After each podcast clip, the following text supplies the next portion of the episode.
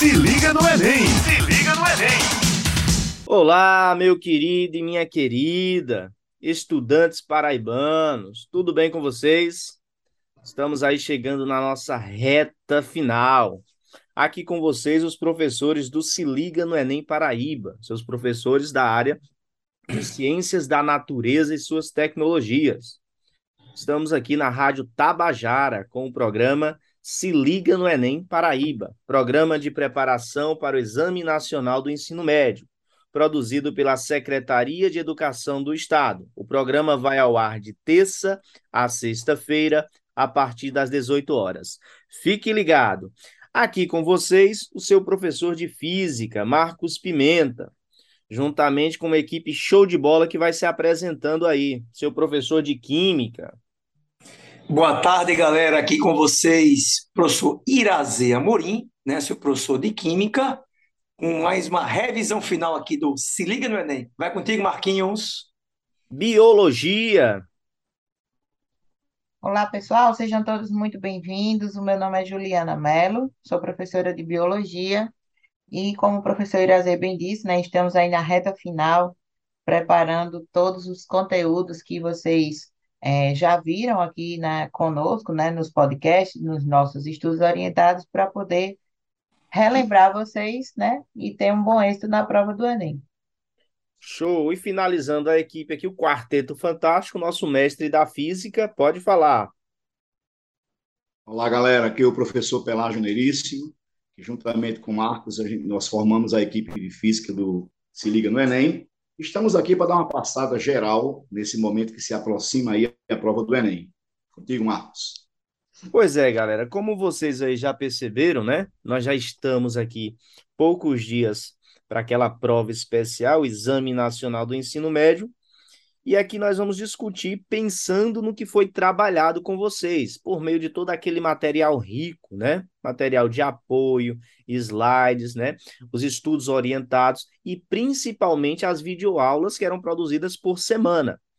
Então, aquele aquele ouvinte que, por acaso, não está não, não participa do Se Liga no Enem, mas nessa reta final, né, está conhecendo aí o nosso trabalho. Nós temos um, um canal no YouTube você coloca aí no YouTube, se liga no Enem Paraíba e você vai encontrar lá toda uma lista né, de aulas por semana.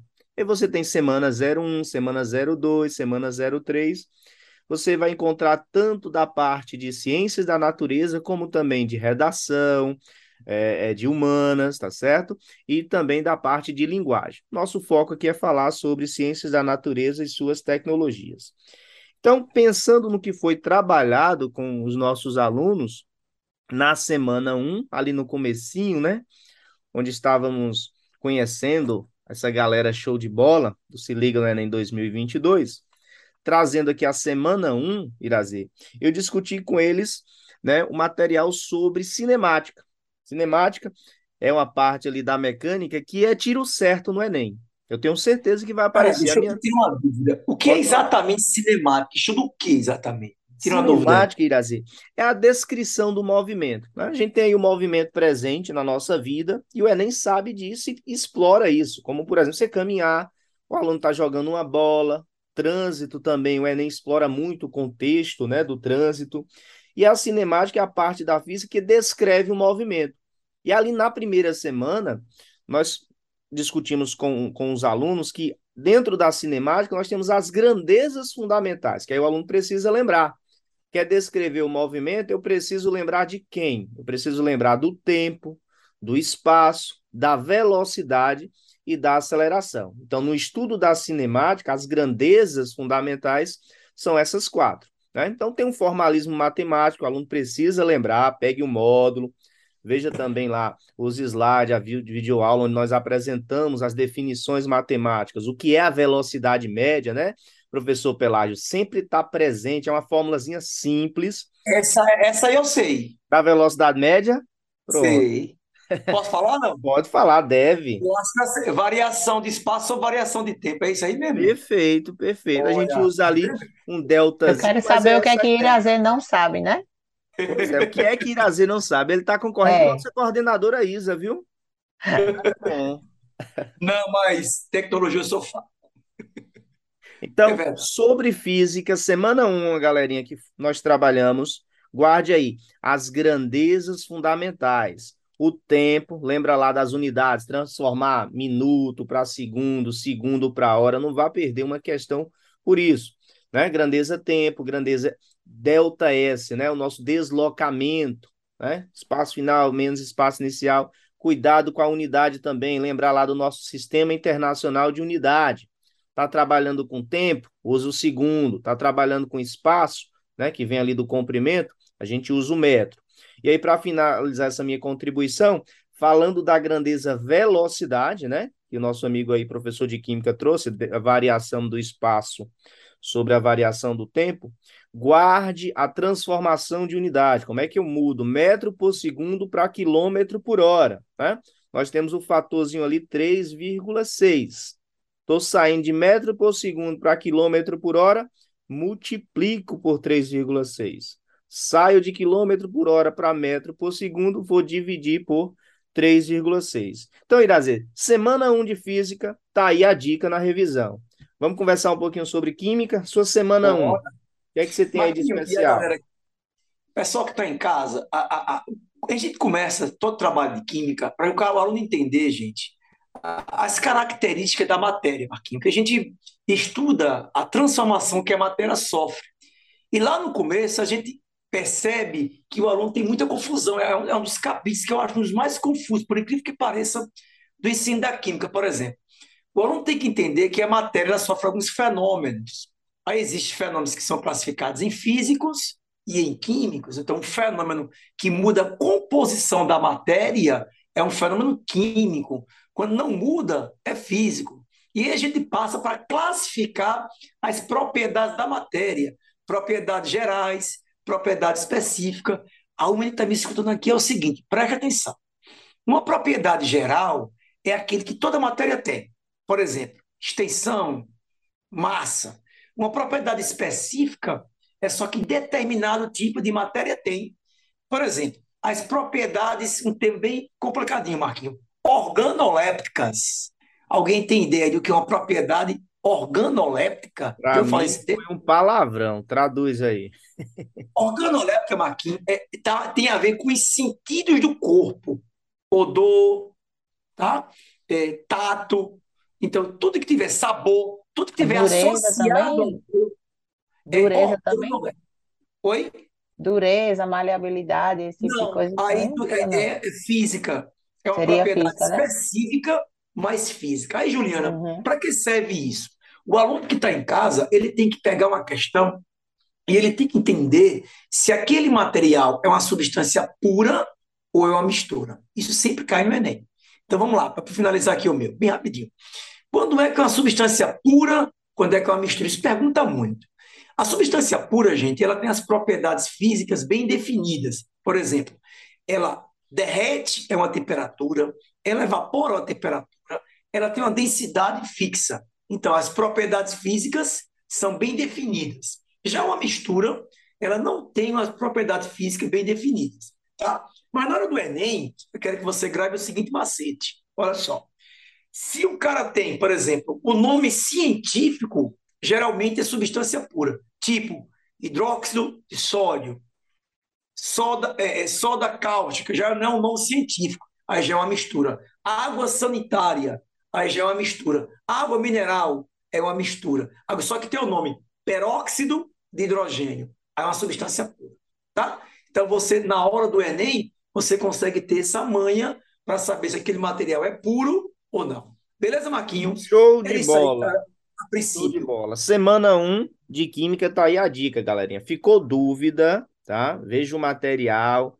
A turma que não é do Se Liga no Enem, acesse lá YouTube, Se Liga no Enem Paraíba. A gente tem lá semana 1, semana 2, as videoaulas. Ju, semana 1 de Biologia. O que é que o aluno aí precisa lembrar?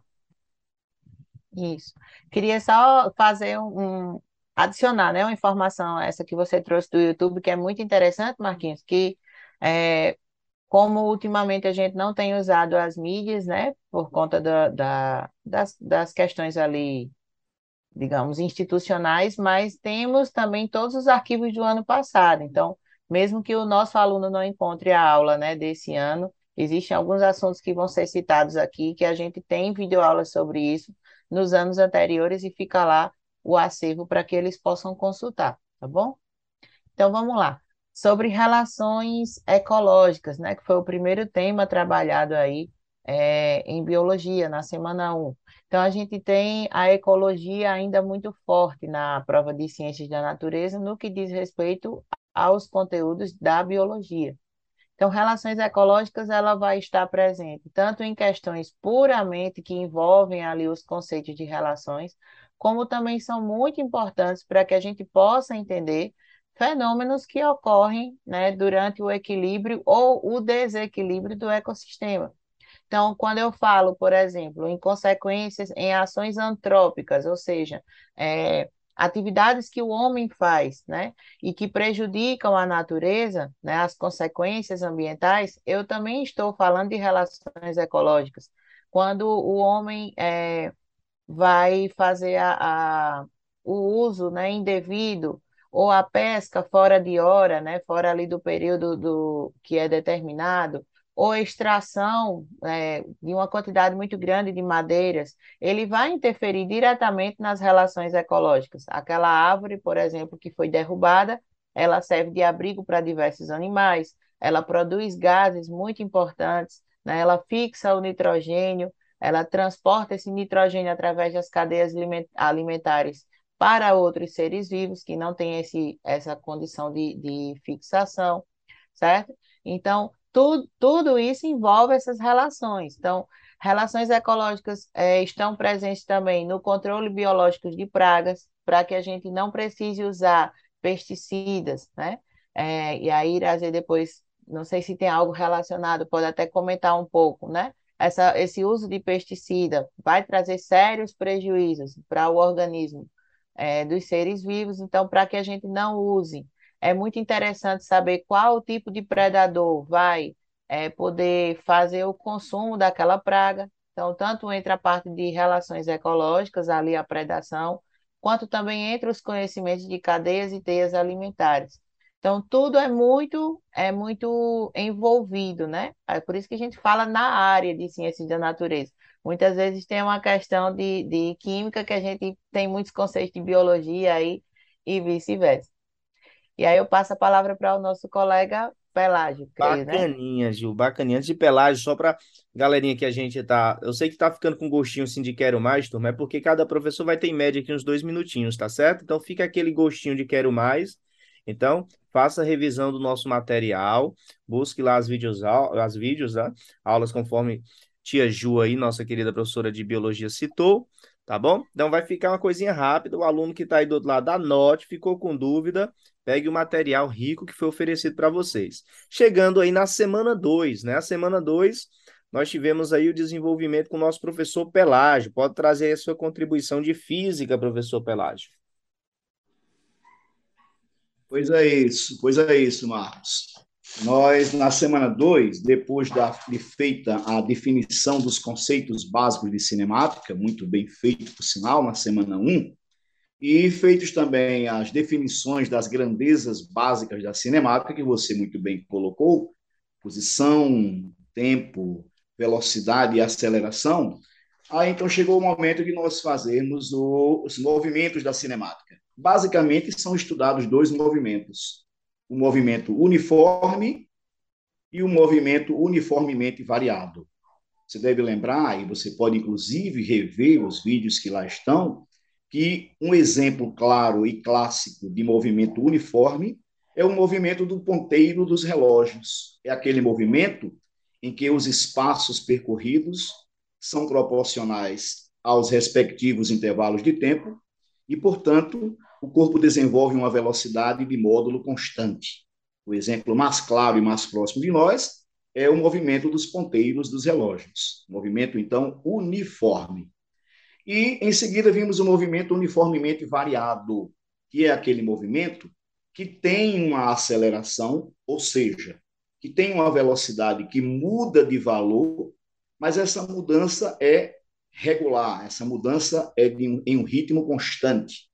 Então, os movimentos que têm velocidade que variam, que aumentam ou diminuem, mas sempre o mesmo valor no mesmo tempo, são chamados de movimentos uniformemente variados, o famoso MUV.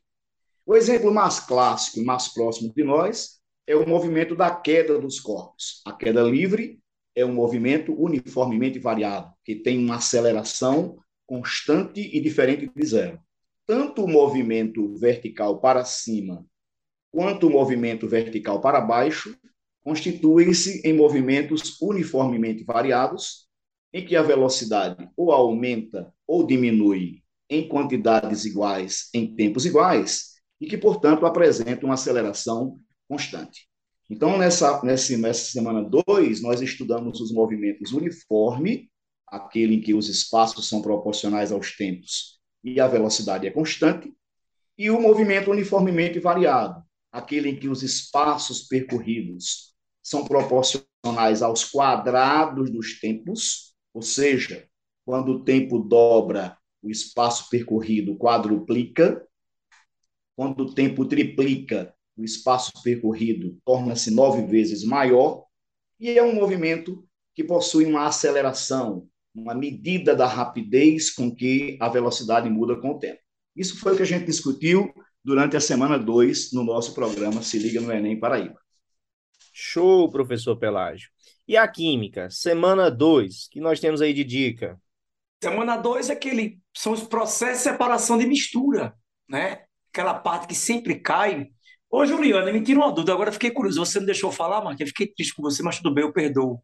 Aquele negócio de relações ecológicas. É aquele negócio que é, é, o grilo come mato, é o gavião como grilo, é aquele negócio, aquelas imagens que tem assim, que tem aquele círculo assim, é isso mesmo, Juliana? Não, ali a gente vai falar agora, é, vai falar pouco mais, aí seria mais para a parte de cadeias e teias alimentares. Ah. Mas inclui as relações ecológicas, porque sem a predação a gente não tem ali o grilo comendo, né, a, a planta e tal.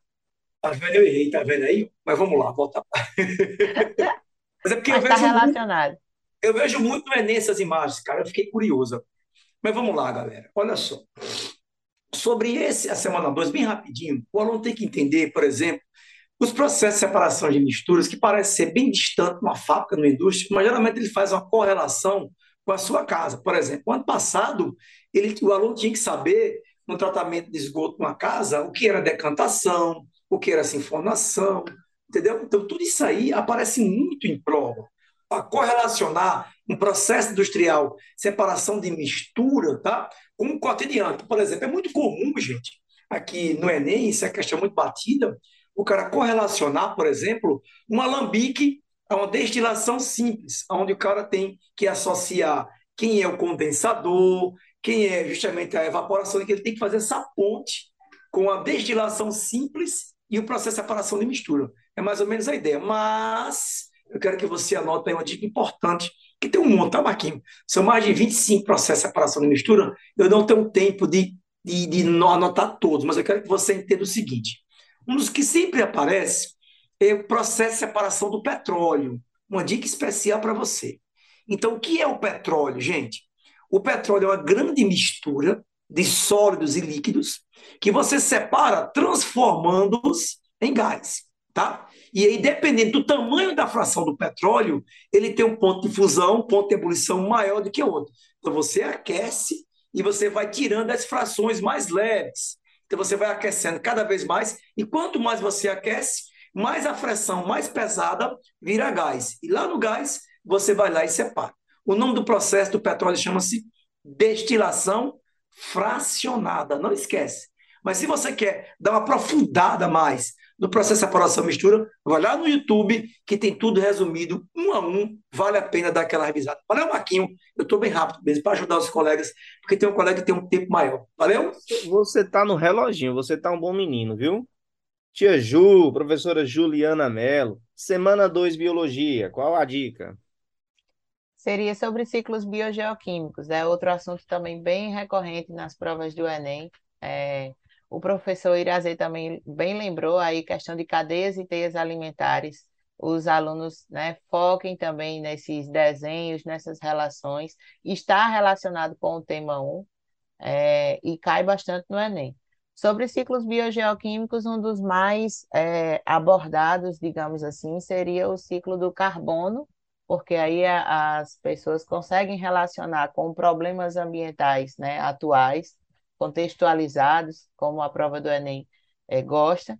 É, então, o ciclo do carbono seria também um dos né, grande, grande exemplos. O ciclo da água, obviamente, também pela questão de toda a interferência humana, a escassez hídrica, né? A, todo, toda a problemática que a gente tem atualmente em cima desse recurso. E o ciclo do nitrogênio, que aí a gente tem o envolvimento, né, tanto das relações ecológicas entre bactérias e plantas, que são fundamentais para a fixação desse nitrogênio, é, a relação da, do uso de agrotóxicos, de fertilizantes, né, que são compostos nitrogenados, que vão alterar a quantidade desse composto na natureza, provocando aí todo um desequilíbrio. A eutrofização, por exemplo, é um, um desses exemplos. E nós temos também dentro do ciclo do nitrogênio a questão é, do ciclo em si, como ele ocorre, como as bactérias elas vão fixar esse nitrogênio, transformar esse nitrogênio em compostos nitrogenados que são mais estáveis, conseguem ficar ali na natureza, disponível no solo por mais tempo, e posteriormente outro grupo de bactérias que vai transformar esses compostos nitrogenados em nitrogênio e devolvê-lo também para a atmosfera, fechando um ciclo. É um ciclo um pouco mais complexo, então vale a pena o nosso aluno revisar. Foca também efeito estufa, aquecimento global, é, as questões das variações ali da temperatura, né? Quais são as principais consequências que vão estar relacionadas com o ciclo do carbono.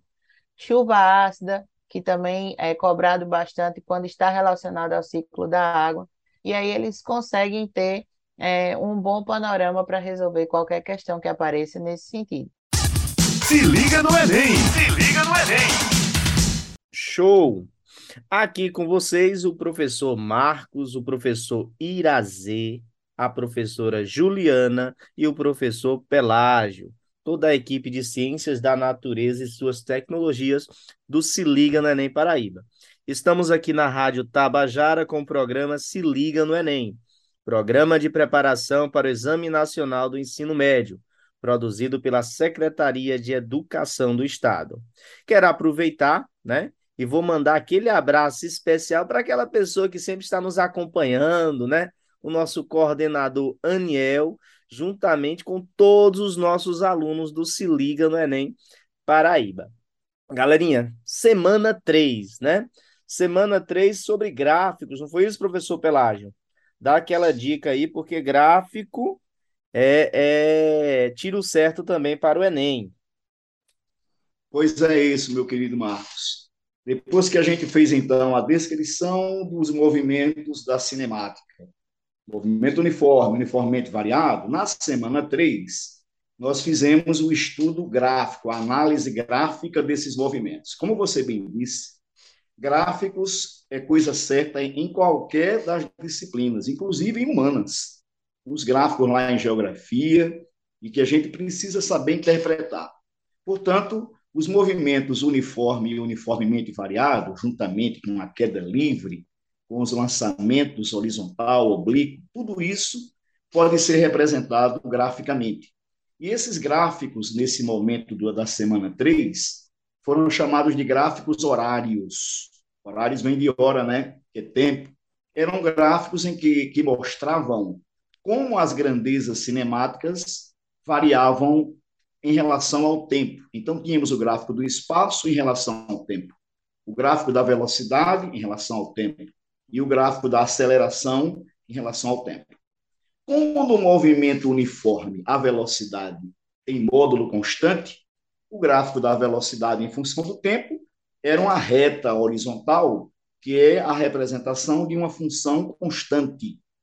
Já o gráfico do espaço, do mesmo movimento uniforme, como os espaços são diretamente proporcionais aos tempos, davam uma reta inclinada. E nesse movimento não tinha aceleração, então era um gráfico nulo para aceleração. Já no MUV, a aceleração é constante.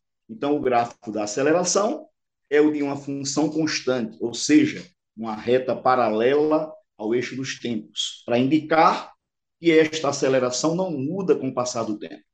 Já o gráfico da velocidade, como esta varia linearmente com o tempo, o gráfico da velocidade do movimento uniformemente variado é uma função linear, é uma função do primeiro grau, uma reta.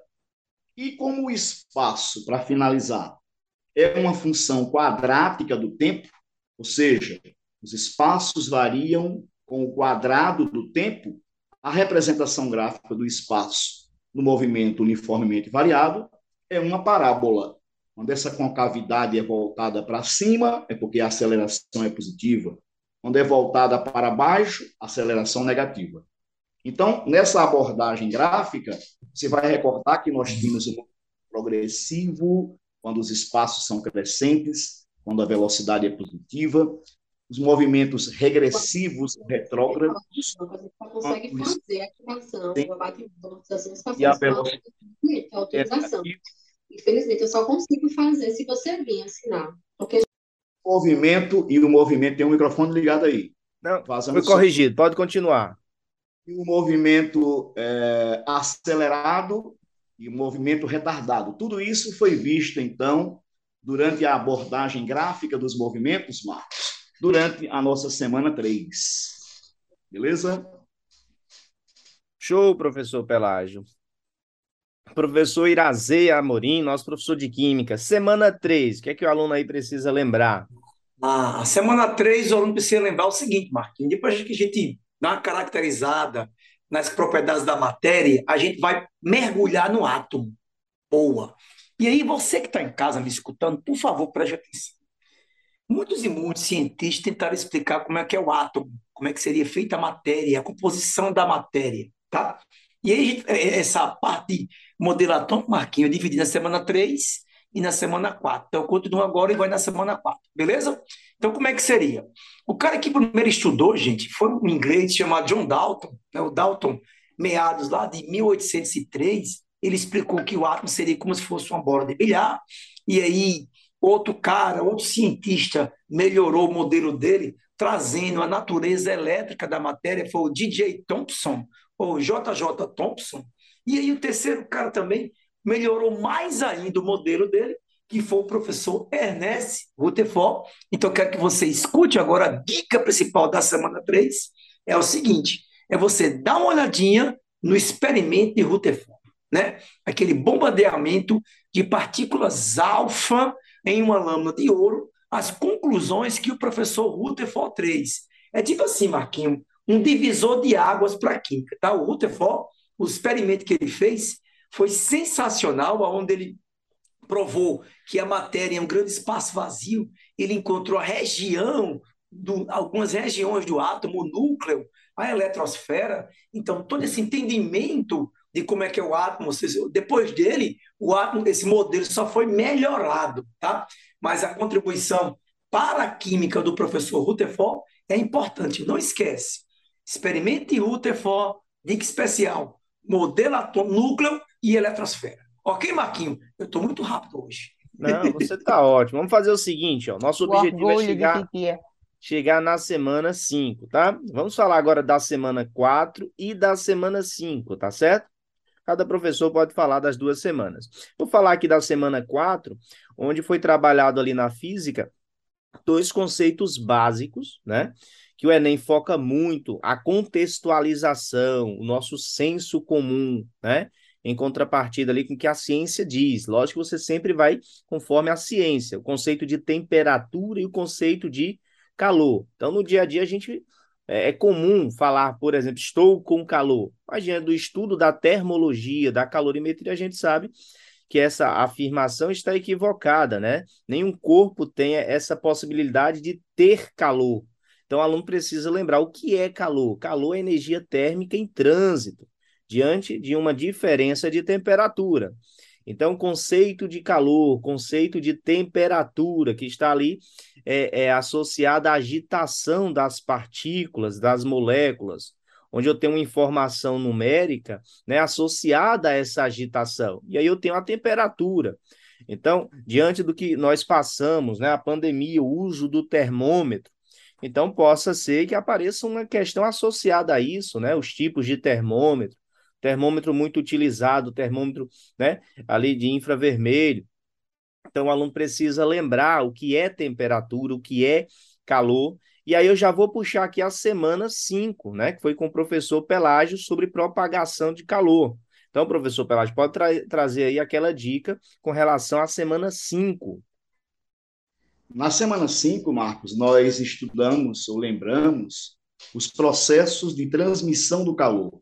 Ou seja, como é que esse calor se transfere entre corpos com temperaturas diferentes. Né? Aí nós discutimos a propagação do calor por condução, que é aquele tipo de propagação do calor que predomina nos sólidos metálicos e que se transfere de molécula a molécula através dos elétrons livres. Nos fluidos também existe propagação do calor, mas muito por condução, mas muito pequena. Tanto é que a gente despreza. Então, nos, a propagação por condução predomina nos sólidos. Líquidos e gases não são bons condutores. Já o processo por convecção, que é aquele tipo de transmissão do calor que ocorre com deslocamento de massa, causado pela mudança da densidade com a temperatura, esse só existe em fluidos, que são líquidos e gases. E terminamos com o processo de transmissão do calor, chamado por radiação ou por irradiação, que é aquele processo de calor que se transfere sem até mesmo, até mesmo sem a presença de meios materiais, que ocorre até no vácuo. Então, por exemplo, o calor que se propaga numa barra de metal, esse calor está se propagando por condução. O calor que se transfere dentro da água que está recebendo calor de uma fonte, predomina ali a convecção. E o calor do Sol que chega até a Terra é um calor que se propaga através de ondas eletromagnéticas, que é o processo chamado de radiação térmica. Então, nesta semana 5, nós discutimos as formas através das quais o calor se transfere entre corpos a temperaturas diferentes. Professor Pelágio, aproveitando aí você, e se cair ali, o que, que o aluno precisa saber sobre as brisas? Que é bem comum, né? Aparecer ali no Enem sobre é, propagação. É, a gente Essa tem um tempinho aqui ainda de física, né? Vamos aproveitar o nosso aluno aí de química também, sobre as Essa brisas, né? A diferença e qual a propagação responsável por esse, por esse fenômeno esses fenômenos? as brisas, tanto a marítima quanto a terrestre, são deixa, aplicações. Ó, deixa Irazê falar, porque ele briga comigo. Vamos ver se ele vai acertar? Aí você, qualquer coisa, corrige ou complementa aí. Diga aí, Irazê. Você disse que é sabia. Fácil. Brisa marítima, quando o vento vem do mar para o continente, é porque a evaporação da água é maior e a pressão de vapor no mar é maior do que o continente. E aí o fluido sai do sistema de maior pressão para o menor pressão. À noite ocorre exatamente o contrário. A pressão de vapor do continente é maior do que o do mar, e aí o vento sai, ou a brisa sai do continente para o mar. Acertei, Pelágio? Quase, quase. Mas você, tudo que você falou está certo. Só faltou um detalhe. O que é que torna, durante o dia, a pressão do vapor sobre a areia ficar menor do que na água? É que o ar quente que está sobre a areia no dia de sol quente, ele é menos denso e sobe por convecção, gerando uma região de baixa pressão. E durante a noite, a água ainda está quente. Então, o ar sobre a água fica menos denso e sobe. Então, à noite, sobre a água, eu tenho uma região de menor pressão, enquanto que durante o dia a região de, mai, de menor pressão é sobre a areia. Então, revisando para você perceber bem direitinho e o nosso ouvinte. Durante o dia, duas da tarde, um dia de sol quente, o ar sobre a areia aquece, fica menos denso e sobe por convecção, gerando aí uma região de baixa pressão. E o ar frio que está sobre a água nesse momento é mais denso, gerando sobre a água uma região de alta pressão. Portanto, durante é, o dia. dá para tirar um 6. É, tirei um 6. Tirar um 6, né? Prazer, química, semana 4 e semana 5. Dá aquela dica que você. A semana 5, Marquinhos, é justamente um grande problema que o professor Rutherford não pôde complementar no modelo dele, foi exatamente quando um aluno perguntou a ele, uma coisa engraçada, né? Professor, e o núcleo só tem prótons? E próton com próton se repele? e aí um aluno dele, o outro cara conhecido um cara chamado James Chadwick, propôs a existência de uma outra partícula que foi o nêutron, e ele complementa o modelo atômico, aonde no núcleo fica composto de prótons com carga positiva, o nêutron sem carga, e o elétron girando em torno desse núcleo em órbita, né, como se fosse um sistema planetário. Então, o modelo dele ficou com um sistema planetário. Mas teve outro aluno que fez outra pergunta, aí é um pouco de física. Foi um cara chamado Niels Bohr. Professor Rutherford, se o elétron gira em torno desse núcleo, por que ele não cai? Né?